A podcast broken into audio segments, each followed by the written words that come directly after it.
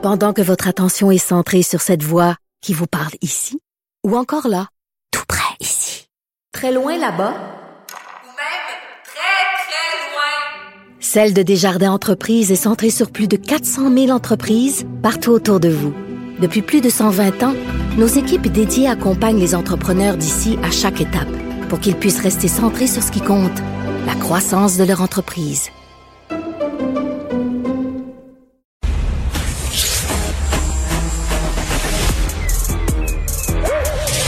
Mathieu Bocoté. Il représente un segment très important de l'opinion publique. Richard Martineau. Tu vis sur quelle planète? La rencontre. Je regarde ça et là, je me dis, mais c'est de la comédie. C'est hallucinant. La rencontre. Bocoté. Martineau.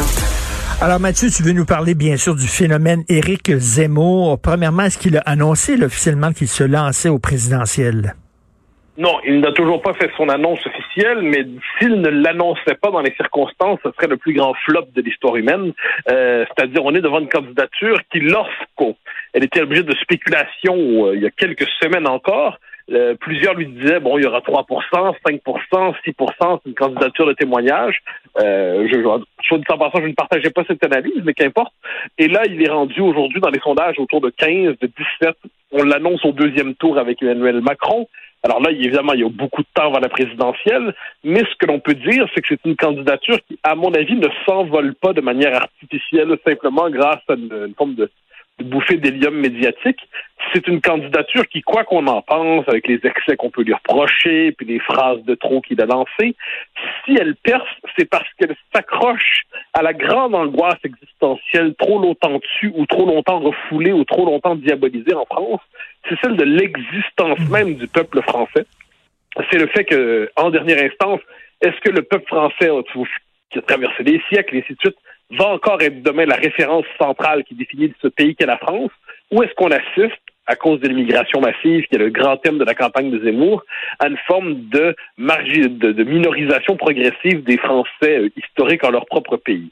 Et Zemmour porte cette candidature-là et, euh, et, je dirais que c'est une candidature de conviction. Donc ça comme ça, alors qu'il y a d'autres candidatures dans le paysage, des candidatures de positionnement. On voit des gens qui fuyaient la question de l'immigration depuis des années, cherchaient à se la réapproprier aujourd'hui, euh, la droite républicaine notamment. On voit au même moment, c'est particulier, alors que le pays tend à se polariser, tend à devenir de plus en plus euh, marqué par des divisions profondes que que les gens veulent assumer manifestement.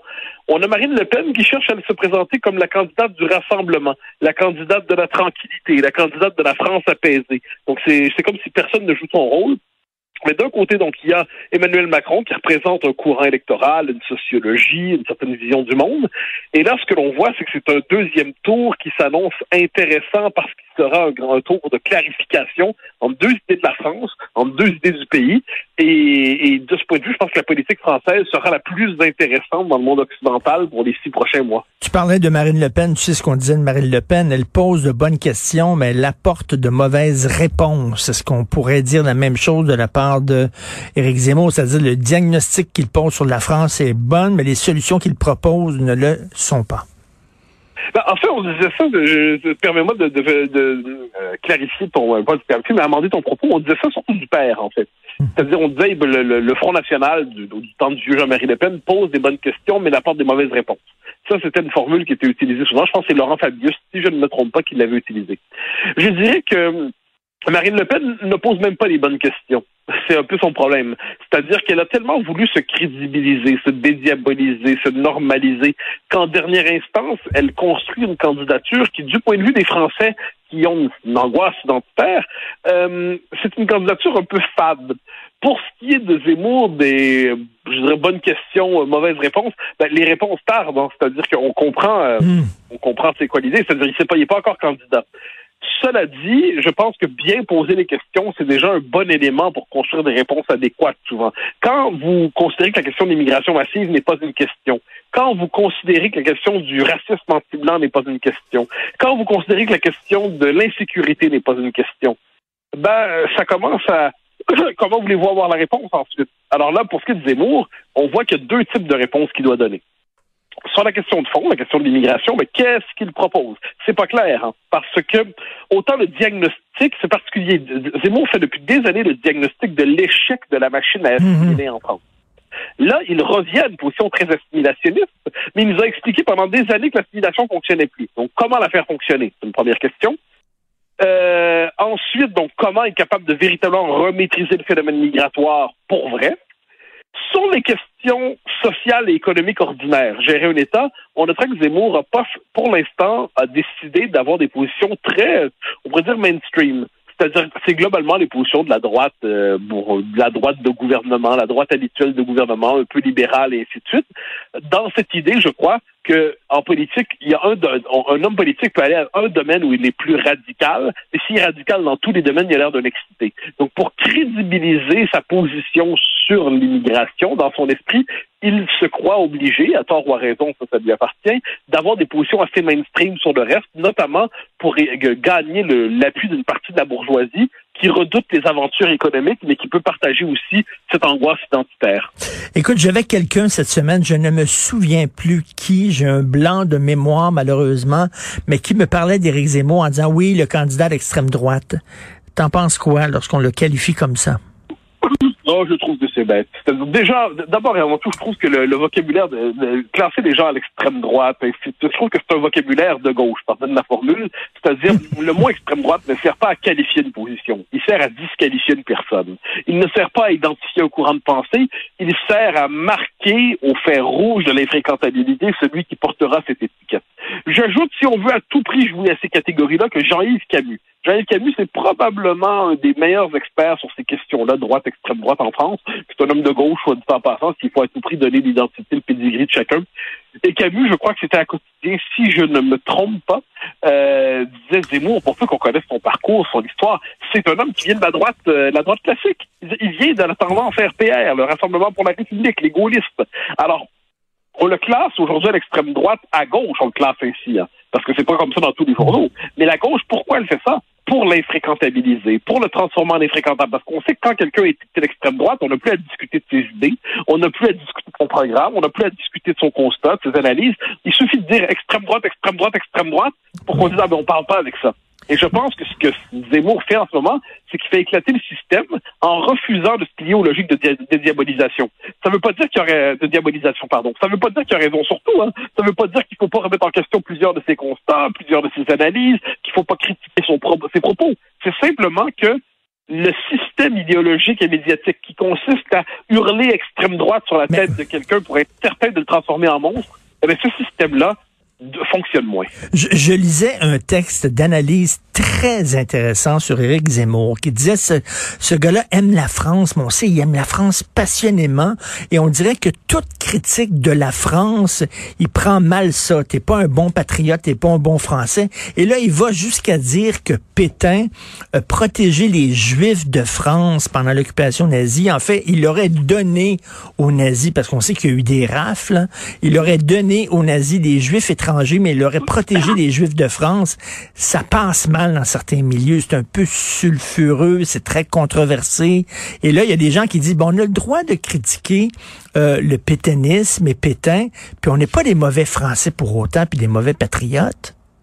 Ben, évidemment, euh, Pétain, c'est pas ma tasse de thé. Hein. Disons ça, disons ça euh, d'une, image simple. En ces matières, moi, je suis d'un gaullisme euh, militant, d'un gaullisme incandescent. Il n'y a pas d'ambiguïté pour moi dans cet esprit. Donc, on peut, c'est, un bon exemple. C'est-à-dire, on peut considérer que sur sa lecture qu'il fait, parce que dans les faits Zemmour, là, je ne veux, veux, pas donner un cours d'histoire, mais revient à la thèse de Robert Aron. Robert Aron, pas Raymond Aron, là, mais Robert Aron, l'historien de, l'occupation et de la collaboration et de l'épuration, qui, qui disait en gros euh, que bon, c'était euh, c'est la thèse qu'il défend, en gros. Puis il reprend aussi la thèse du colonel Rémy, qui disait c'est la thèse du glaive et du bouclier. Donc en gros, la France offensive était à Londres et la France, qui le, le peut-être faisait ce qu'il pouvait avec les moyens qui étaient les siens, et qui par ailleurs a eu des politiques odieuses, mais dans ces politiques odieuses, il a évité que des politiques encore plus odieuses aient lieu. Ça, c'est la thèse que Zemmour défend. Euh, c'est bien franchement, c'est pas c'est pas ma tasse de thé. Euh, en ces matières-là, je suis je suis très gaulliste à l'ancienne, mais, mais ce que je, je pense, c'est que la campagne ne se fera pas sur ces questions-là.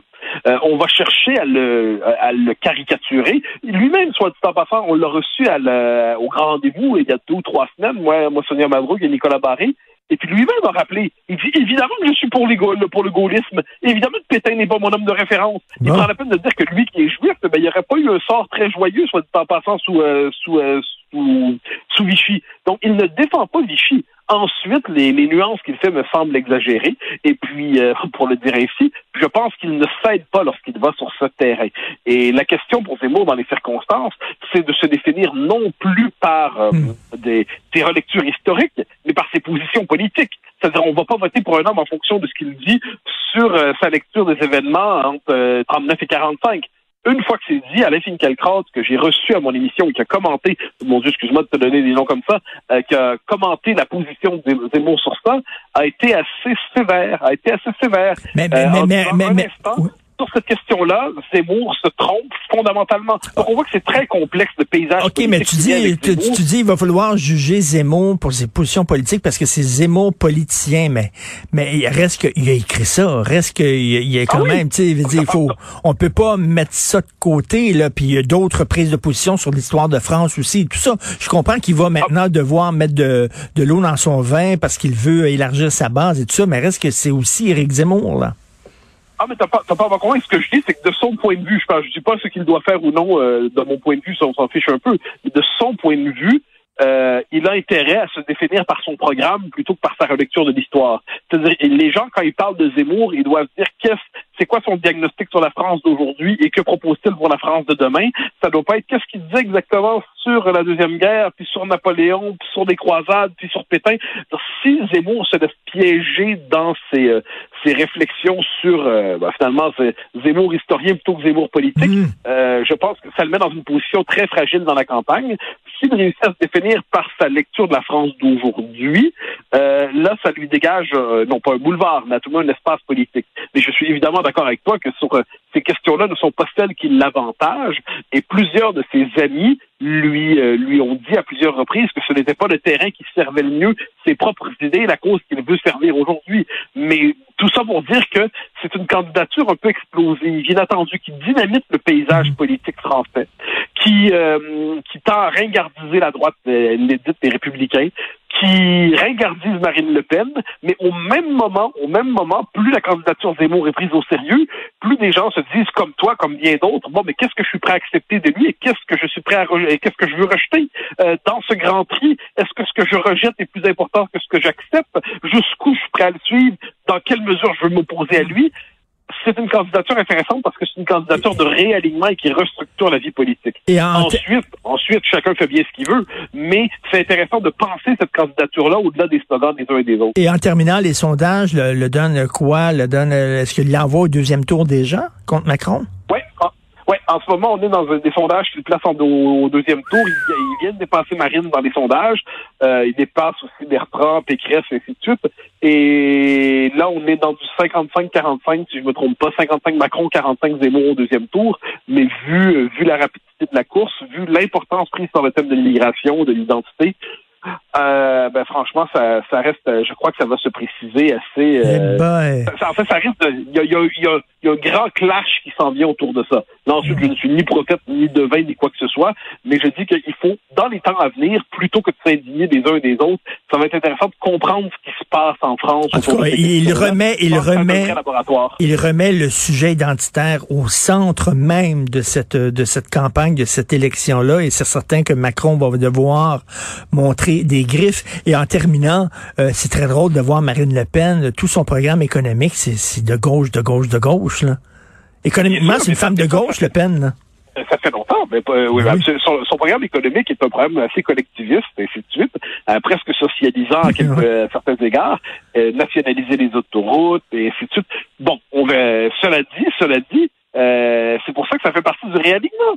Qui va décider de poursuivre avec Marine Le Pen là-dedans? Donc, le programme de, de Zemmour sur l'économie va être droite libérale. Elle, elle, s'est voulu quelquefois proche de la France insoumise. Donc, le système politique français se redéploie complètement. Les étiquettes qu'on utilisait jusqu'à présent semblent usées et vieillies. Reste à voir ce que ça va donner dans quelques semaines et dans quelques mois. Mais ce qui est certain, c'est que c'est un moment qui est intellectuellement stimulant.